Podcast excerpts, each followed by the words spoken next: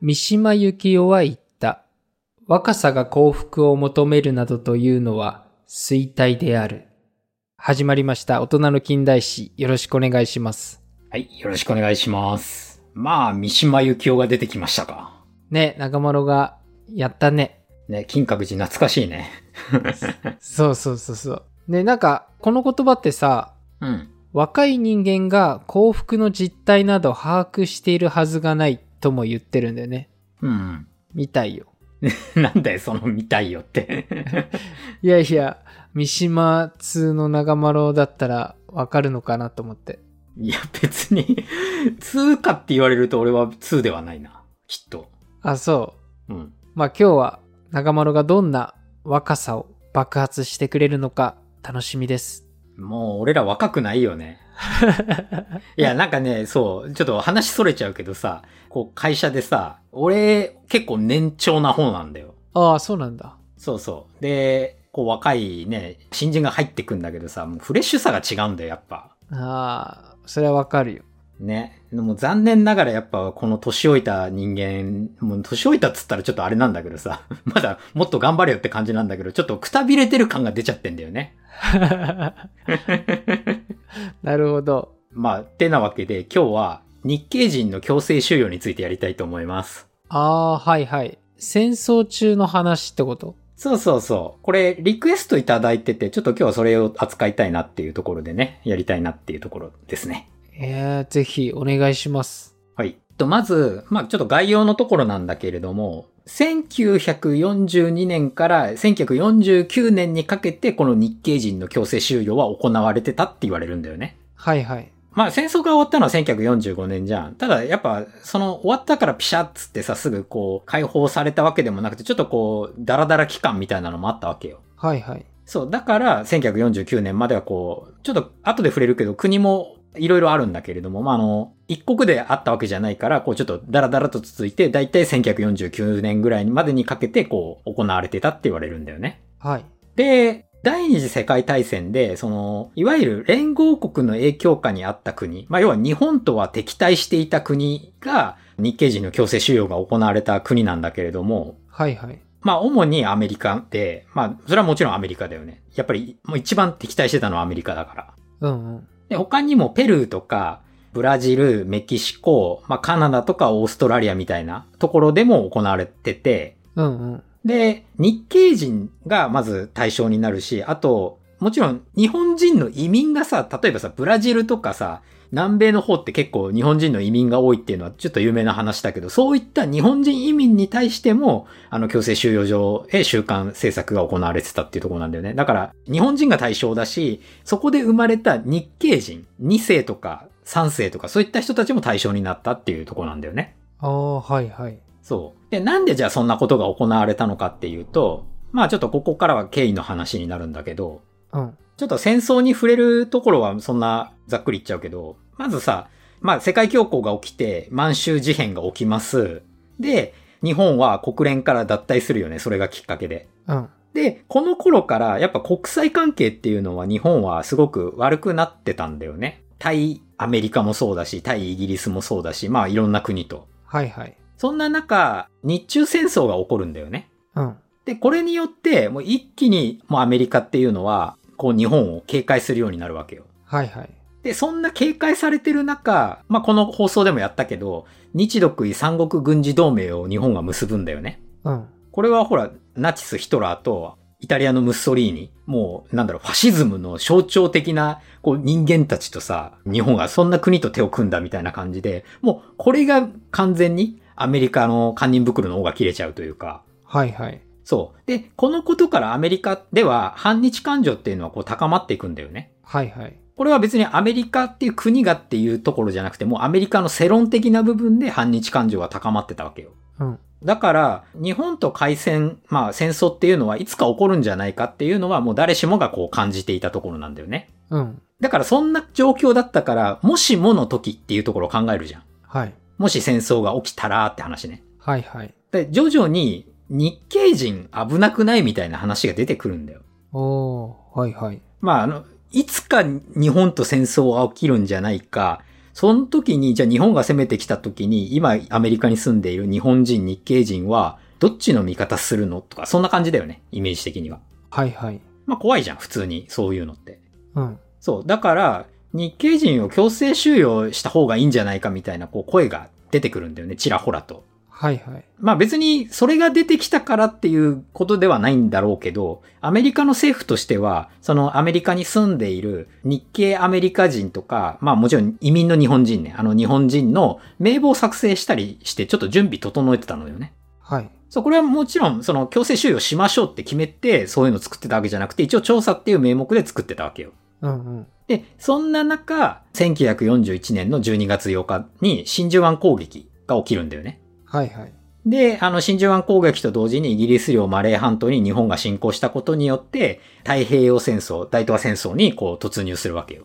うん。これによって完全に、まあ、世論は日本人はもう敵になるわけじゃん、完全に。はい。だから、アメリカ国内にいる日系人とか日本人っていうのは、いわゆる敵性市民、あの、て敵ってことね。味方とか敵の敵性市民として、監視の対象になっちゃうんだよね。うんうん。ただ、みんながみんな敵視したわけじゃなくて、例えば、日米開戦の前に日系人の忠誠度、アメリカへの忠誠度っていうのをこう、調査していた、あの、カーティス・マンソンっていうか人がいるんだけど、この人の調査記録なんかだと、まあ、ほとんどの日系アメリカ人っていうのは、合衆国に対して忠誠を示していますよみたいな報告も上げてたりして、こう、擁護する声はあったんだよ。はい。ただ、戦争がこうどんどん進むにつれて、やっぱり日本って、あの、前半戦、アメリカに連戦連勝だったわけよ。アメリカ、イギリスとかにね。はい。だから、どんどんどんどんこう日本人に対する恐怖っていうのはアメリカ国内ではこう高まっていくことになるんだよね。うんうん。やっぱりさ、真珠湾にまで攻撃されて、その後どんどん日本っていうのはさ、南の島をこう占領していったわけよ。はいはい。だから、いつかアメリカ本土に攻撃されるんじゃないかみたいな不安がどんどん強まっていったわけね。うん。だからその不安が結局日系人に対する恐怖とか、あの憎しみに変わるわけよ。はいはい。あと、ちょっとここで触れときたいのが、アメリカ本土をもし日本が攻撃するとしたらさ、これはもう地図を見てもらえばわかるんだけど、西海岸を攻撃するよね。はいはい。わざわざ東は攻撃しないじゃん。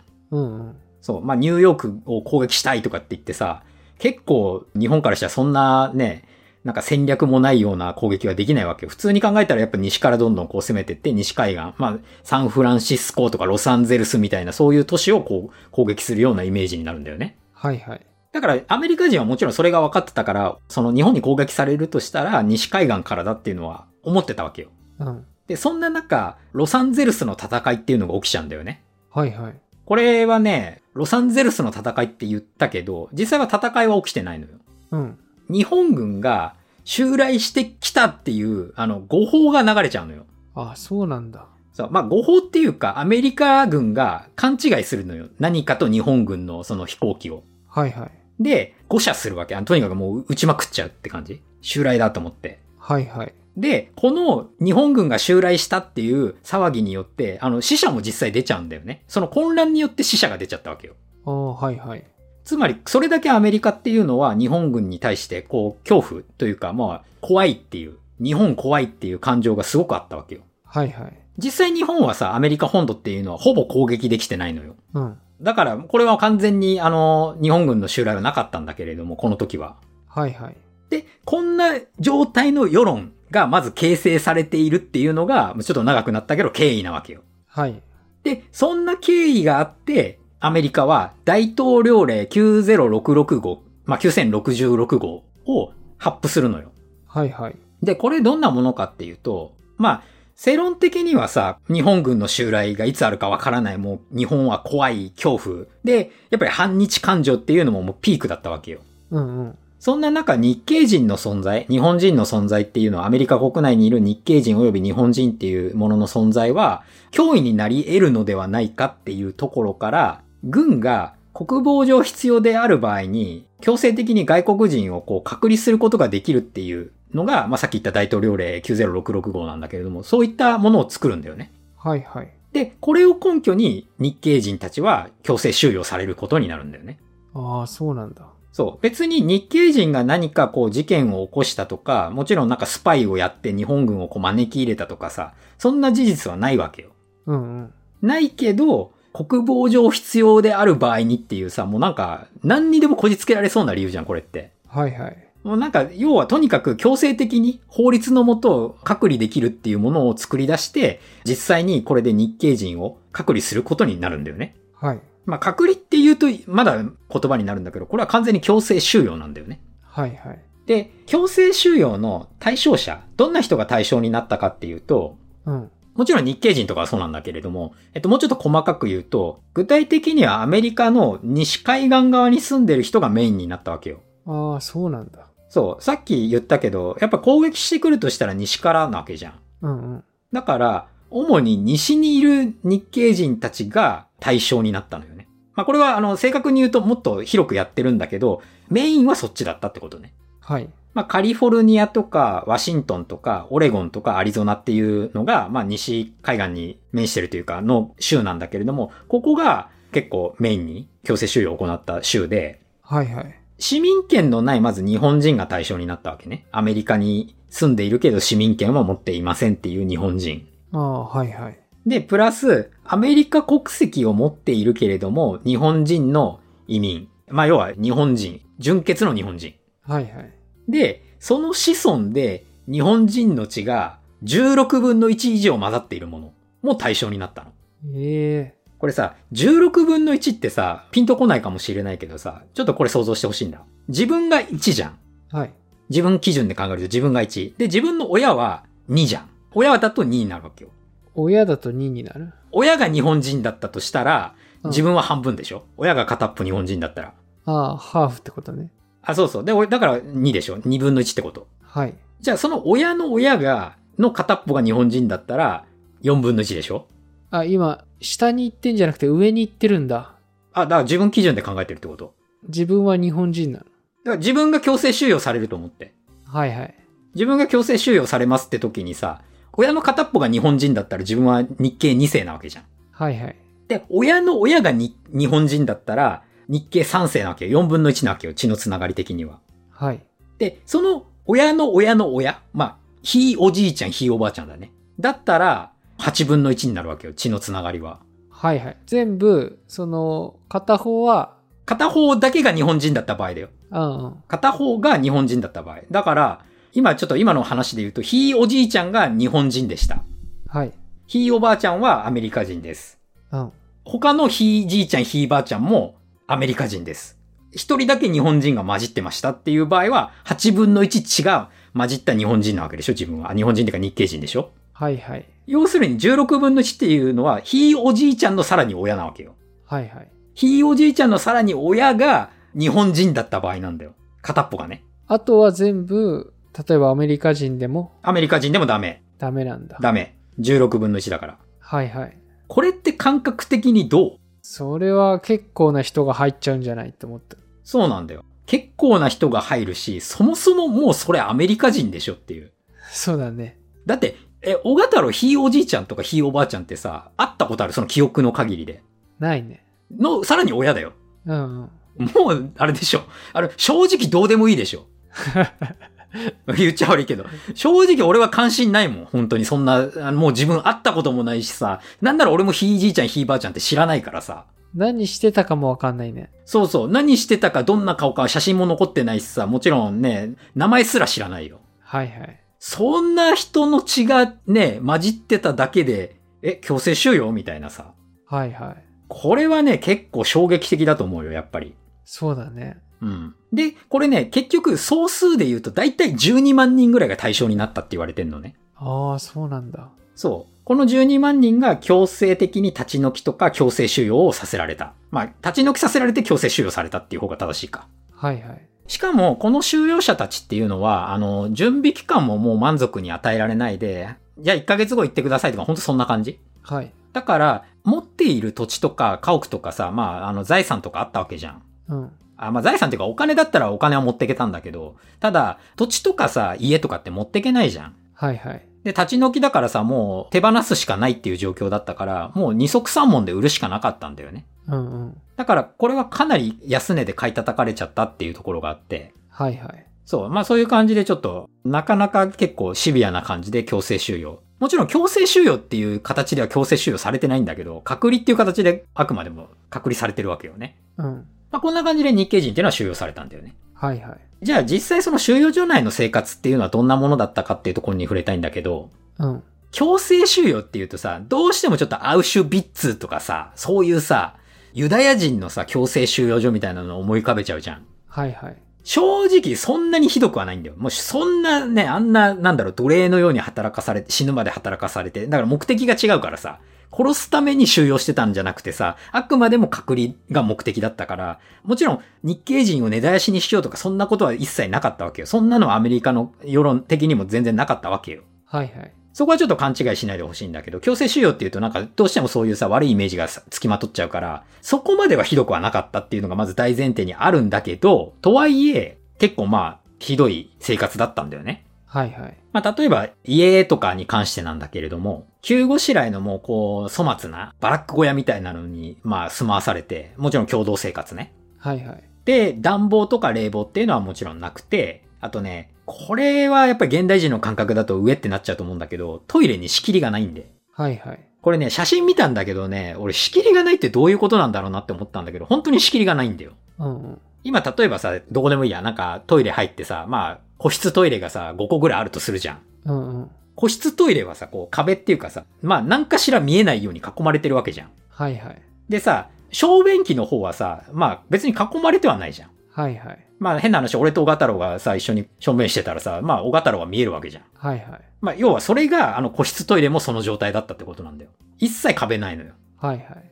で、やっぱりね、これはね、恥ずかしいとかそういうのもあるけど、そもそも衛生的に良くないんだよね。ああ、はいはい。そう、やっぱりこういう環境だと、あの、衛生管理がずさんになるし、汚くもなってっちゃうっていうところがあって、集団食中毒とか、まあ、集団下痢っていうのはすごい多く発生したらしい、強制収容所の中では。はいはい。で、まあ、強制収容所って言うけど、まあ、なんか一個の町みたいな感じではあったんだよね。はいはい。だから、例えば工場があったり、農場があったり、まあ、農場って農家の農場ね。あとは病院だったり、学校もあったし、教会とか、まあ、劇場なんかもあったりしたのよ。うんうん。そう。で、あと、なんか物を買ったりっていう商店なんかもあったから、町としては機能してたわけよ。はいはい。で、こういうさ、あのなんだ、工場とか農場とかそういったところで働く人には、ちゃんと給料も与えられたの。ちゃんとお金ももらえたわけ。はいはい。まあだからさ、パッと見普通の街なわけじゃん。うん。そう。で、強制収容所の中ではもう移動は自由。別にここの区域は入っちゃいけませんよとかさ、あの、そういうのは一切なかったわけ。外部とは遮断されてたけど。はいはい。でただ、あの、やっぱりこう、でっかい病気にならない限りは、外の病院に連れてってもらえるってこともなかったから、ちょっとした風邪をこじらせて亡くなっちゃうとか、そういう事例もまあ全然あったはずなんだよね。はいはい。まあそんな感じで、まあ、とはいえやっぱ隔離されてるし、そこからは出られないから、まあ結構不自由な生活は送っていたっていうところもある。うんうん。あとは食事面。はい。電気とか水道っていうのはあったのよ。うんうん。だから料理しようと思えば料理はできたんだけど、ただ、あの、食材の部分で、まあ、日系人が好むような食べ物っていうもの、まあ、もう端的に言うと米とかなんだけど、そういったものの食料調達っていうのは、戦時下っていうこともあったから、ちょっと難しかったんだよね。はいはい。だから、基本的に、まあ、農場があったから、自給自足で生活を送ってたんだよね。ああ、そうなんだ。そう。で、これね、しかもね、日系一世、日本から直できた日本人の移民一世は、もともとは農民だっていう人が多かったのよ。はいはい。だから、そういう野菜作りとかは、まあ得意だったっていうのもあって、その辺は自給自足がこうちゃんと遅れてたんだよね。うんうん。で、野菜作るだけじゃなくて、まあ例えば豚飼ったり鳥飼ったりとかで、まあその卵を食べたり、まあその肉を食べたりっていうこともしてたし、あとは日本人だったからさ、なんか豆腐作ったり醤油作ったりみたいなこともしてたんだよね。ええそう。で、あとはね、なんと、密造酒作ってたりしたんだよね。あ、お酒そう、お酒も作ってた。うんうん。だからそんな感じで、なんだろう、もう本当にちょっと、コミュニティというかさ、日系人の強制収容所の、収容所タウンみたいな感じで、こう、機能はしてたわけよ。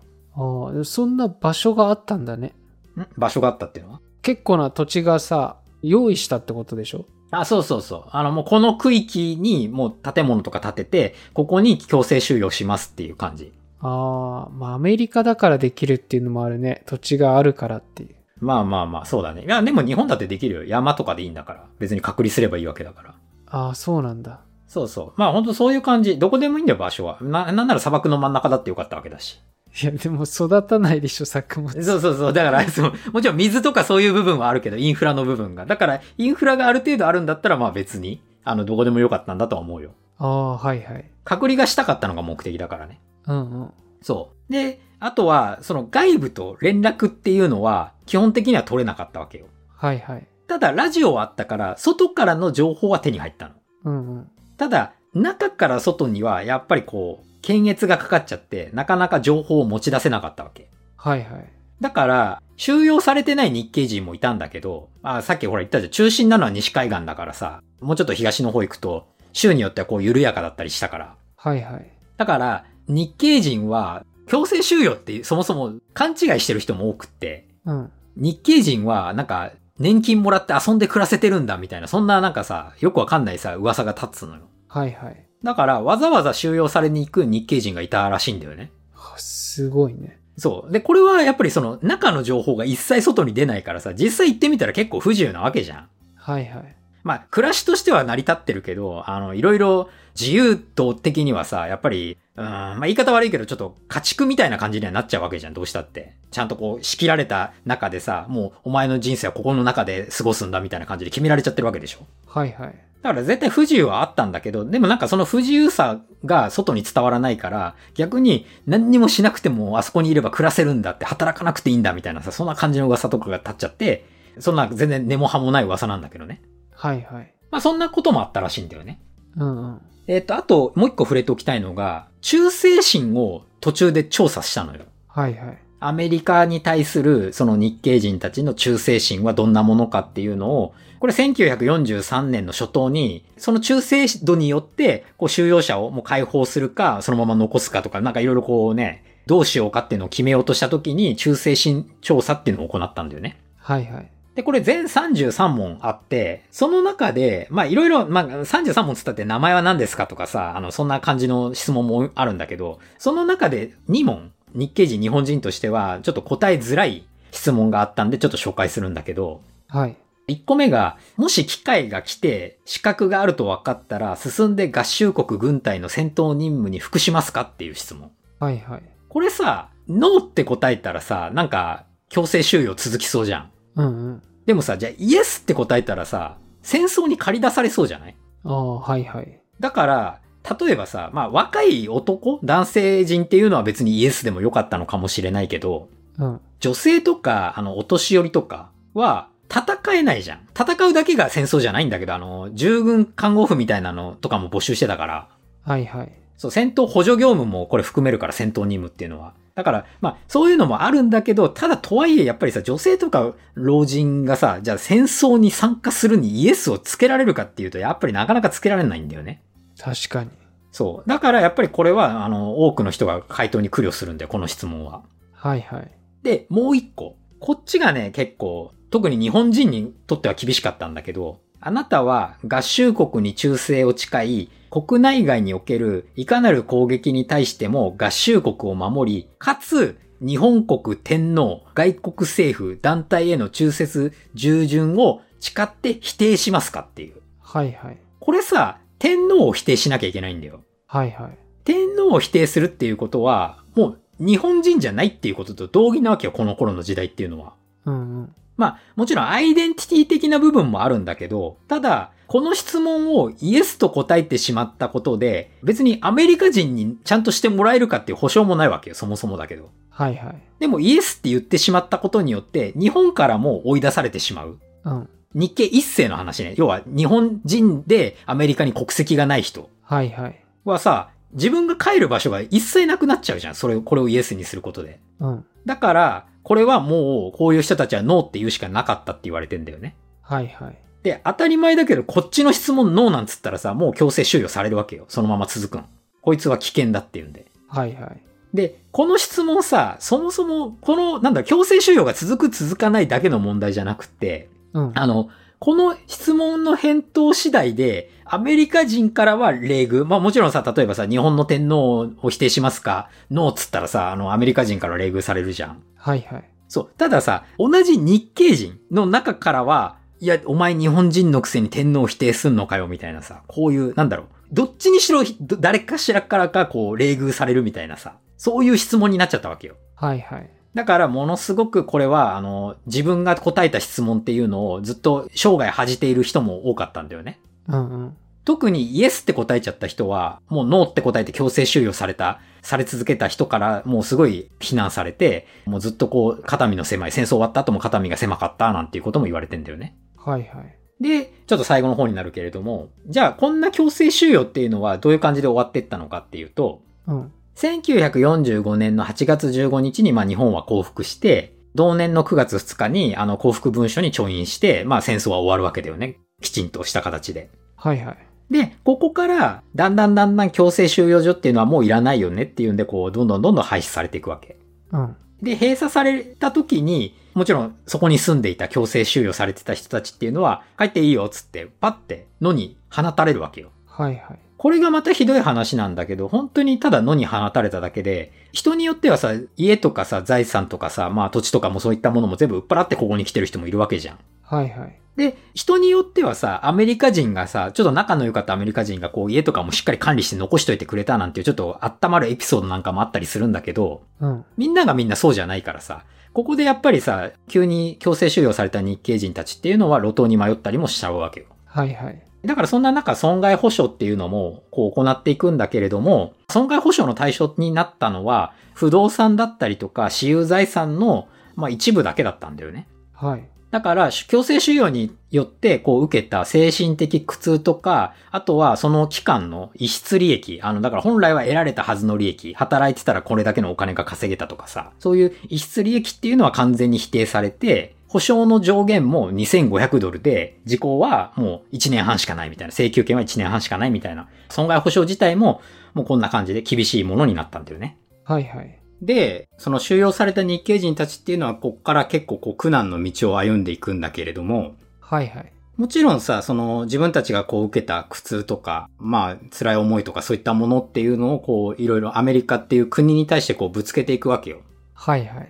だからまあこういろいろ裁判とかさ、まあなんだろう、そう、まあ騒動っていう騒動じゃないけどさ、まあ結構こう問題として扱ってくれっていう感じで声をこう大きくしていこうっていう活動をこう頑張って続けていくわけね。はいはい。でさ、1960年代ぐらいにさ、その、いわゆる公民権運動って呼ばれるさ、あの、キング牧師とかが有名だけどさ、人種差別に対するさ、ちょっとこう、運動っていうのが盛んになるんだよね、アメリカ。はいはい。で、やっぱここでさ、日系人っていうのもさ、あの、同様にさ、まあ、人種差別なわけじゃん、この話って、結局のところは。はいはい。だから、もうそこで結構こう勢いづいて、やっぱりアメリカの、まあ、こう世論的にもさ、収容は間違っていたんじゃないかみたいなさ、そういう感じにこう、だんだん変わってくんだよ、やっぱり。はいはい。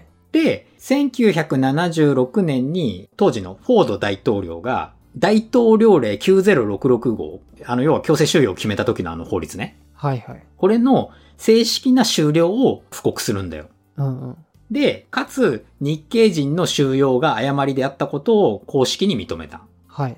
で、国としてだからここで一旦はあのアメリカの政府としてごめんなさいをしたわけよ。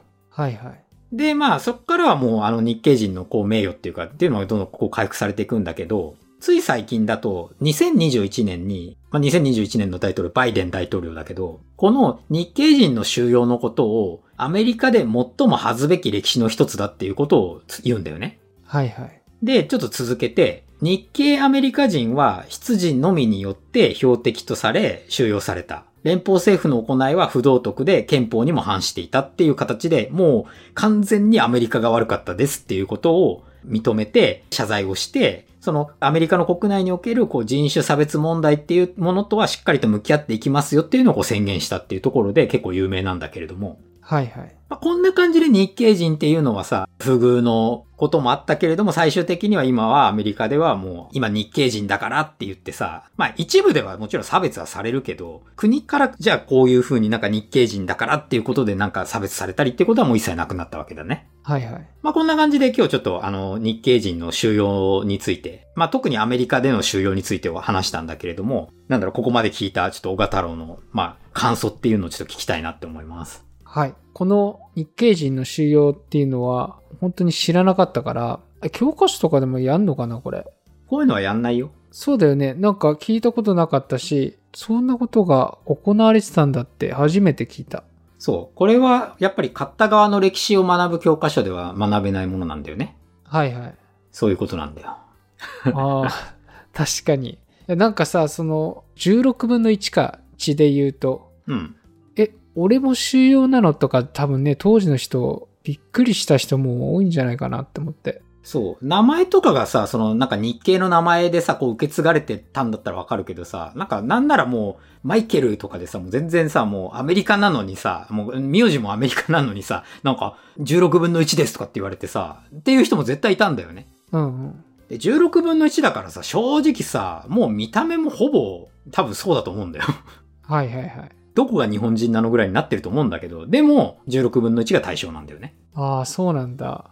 うん。そう、あとは、今はアメリカとか、そのブラジルとかの、その、日本人の被害のさ、話でさ、逆も、うん。日本ではどうだったのかっていうのもすごいちょっと気になるとこだね。アメリカ人とかイギリス人に対してとかさ、それもなんか、後で、また長丸から聞きたいなと思って。